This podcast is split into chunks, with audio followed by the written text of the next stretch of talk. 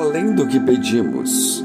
Ora, aquele que é poderoso para fazer tudo muito mais abundante além daquilo que pedimos ou pensamos, segundo o poder que em nós opera, a esse glória na Igreja por Jesus Cristo, em todas as gerações, para todos sempre. Amém. Efésios 3, 20 e 21. Deus faz além do que pedimos por vários motivos. Entre eles, podemos ressaltar alguns. Primeiramente, porque não sabemos pedir como convém. O Espírito Santo ajuda nas nossas fraquezas, porque não sabemos como pedir, de acordo com Paulo em Romanos 8, 26. Não é prudente também tomarmos decisões com base apenas em achismos, principalmente aquelas que dizem respeito a questões importantes, como a escolha da profissão, do cônjuge, de um sócio, do local para onde se mudar. A palavra de Deus nos orienta em Provérbios 3, 5 a 8 a confiar no Senhor de todo o nosso coração. Em segundo lugar, Deus faz além do que pedimos, porque pedimos mal. Muitas vezes pedimos e não recebemos, porque pedimos mal, para gastarmos com os nossos deleites, diz Tiago 4,3. A maioria dos pedidos que fazemos a Deus baseia-se nas necessidades e nos desejos da nossa natureza.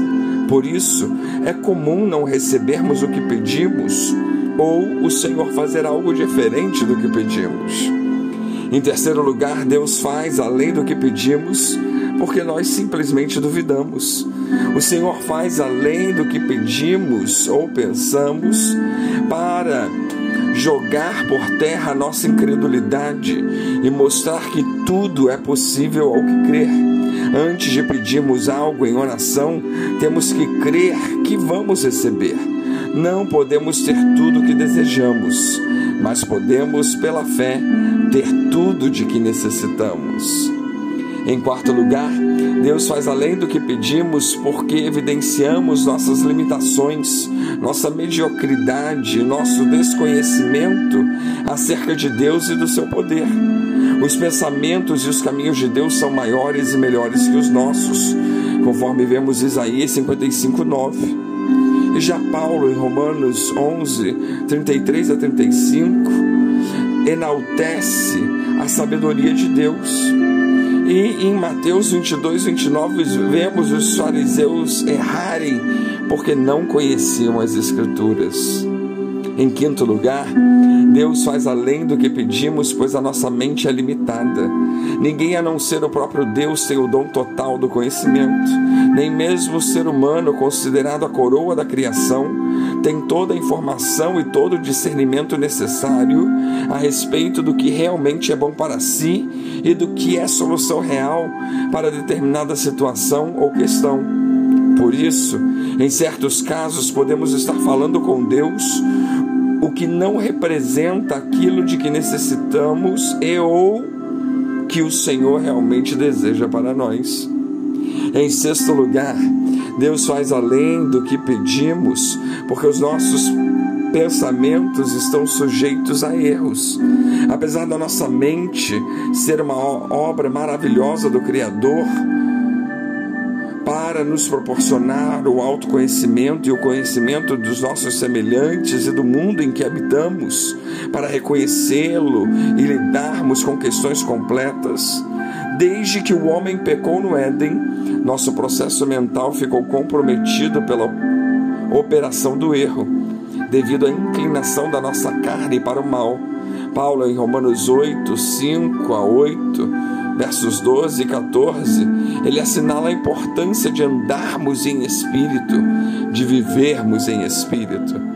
Em sétimo lugar, Deus faz além do que pedimos, pois somos às vezes influenciados de maneira negativa. Isso nos leva a destoar da vontade do Senhor e de seus propósitos para nós.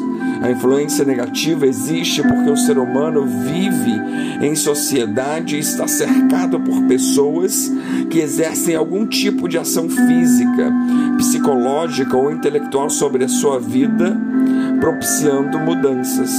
Porém, a Bíblia nos alerta contra os caminhos de morte. E como servos de Deus, não devemos ser conduzidos apenas pelas nossas próprias opiniões ou pela opinião alheia. Deus age de maneira maravilhosa. Aleluia! E de acordo com as sagradas escrituras, ele faz tudo completo. Na cruz, depois de terminada a obra salvífica, ele exclamou: Está consumado. Tudo foi perfeito. Filipenses 1,6 nos lembra que aquele que começou em nós a boa obra, ele a aperfeiçoará. Deus opera muito mais abundante. Ele alimentou quase cinco mil homens com cinco pães e dois peixinhos. Ele sustentou uma multidão no deserto com maná e codornizes. Ele fez uma mulher estéril conceber muitos filhos.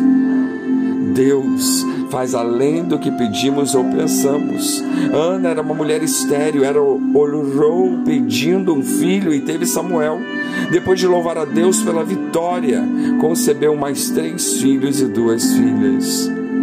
Que maravilhoso é saber que Deus faz segundo o poder que em nós opera. Ele faz tudo muito mais abundantemente. Ele é poderoso e há excelência no seu poder. Ele não se esquece de nós. E, além disso, devemos lembrar que tudo é possível ao que crê. Como é bom, como é bom saber que este que faz infinitamente além, este que faz além do que nós pensamos, além do que imaginamos, Ele está conosco. E não só isso, Ele nos ama. Que Deus nos abençoe.